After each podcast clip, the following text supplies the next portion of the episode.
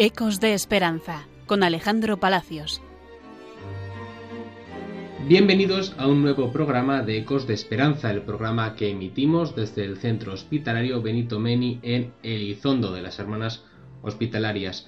En el programa de este mes queremos entrevistar a una gran persona que colabora con nuestro centro. Él es Alfonso Garciandía y es uno de los sacerdotes que viene a celebrar misa y que colabora de una manera muy activa con todas las actividades que se realizan en este centro hospitalario. Bienvenido, Alfonso. Bien hallado, Alejandro. Bueno, cuéntanos, ¿cómo es la colaboración que haces con el centro hospitalario Benito Meni en Elizondo? Pues mi colaboración es sobre todo eh, celebrar la Eucaristía los sábados y también a lo largo del año pues actividades pastorales, sacramentos o también animar con la música y con lo que haga falta. ¿Que tocas la guitarra? Sí, la guitarra y, el chistu también. Y cantas. Y cantamos. En estas celebraciones que organizas tú, generalmente la de los sábados y otras actividades que sueles hacer en el centro, ¿cuál es la pedagogía que usas para hacer llegar a Dios a las personas que residen aquí? Recordamos que son eh, usuarios, gente que reside con eh, diversas enfermedades mentales. Pues es mucho más fácil de lo que la gente piensa, porque los pacientes, sobre todo, tienen una capacidad de escucha eh, y están y tienen hambre de Dios. Entonces, el que tiene hambre, pues todo lo que se dice lo acepta muy bien. Y luego también, pues en las homilías, pues lo que hacemos es uso dibujos, solemos hacer explicar con imágenes, pues la palabra de Dios y es todo mucho más sencillo de lo que parece. Tras este trabajo que, que realizas en el centro, ¿Qué reflexión te sueles llevar a casa? ¿Qué reflexión haces eh, también en la oración o, ante ellos mismos sobre la situación que ves aquí?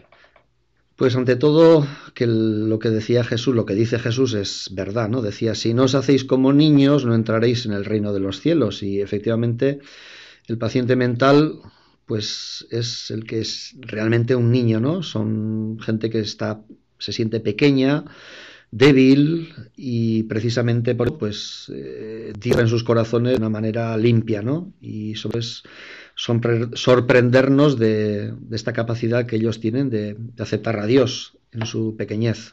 Una de las máximas de las hermanas hospitalarias es la salud integral de los pacientes, es decir, la salud física y la salud espiritual. Habrá quien piense que trabajar la espiritualidad o que incluso trabajar eh, los aspectos religiosos y sacramentales eh, de un enfermo no sean tan útiles como la sanación corporal, física o psíquica. ¿Qué opina respecto a esto? ¿Qué beneficio eh, les puede, les hace a los usuarios la práctica religiosa?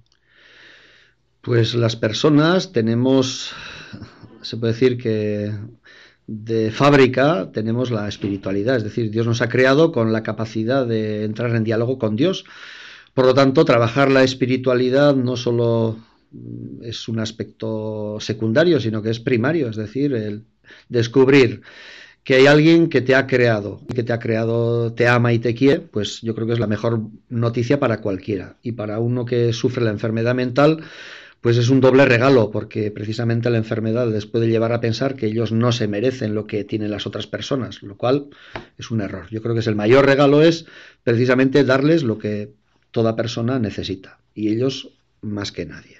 Aparte de todo esto, eres sacerdote en varios pueblos, párroco en varios pueblos del Valle de Baztán. ¿Cómo están integrados los usuarios de este centro en las actividades litúrgicas y en la comunidad eclesial del Valle? Pues el centro, como está enclavado en Elizondo, pues eh, muchas veces el párroco de Elizondo, que es también capellán de este centro, pues eh, van a las celebraciones de la parroquia de Lizondo, colaboran, hacen las lecturas a veces o en las vigilias de oración y los pacientes se sienten que son parte de la, de la parroquia de Lizondo. Bueno, pues muchas gracias por tu tiempo, Alfonso, y damos un gran saludo a todos los oyentes de Radio María. Pues un saludo a todos los escuchantes de Radio María y que cuando quieran venir al Bastán, aquí nos encontrarán. Ecos de Esperanza con Alejandro Palacios.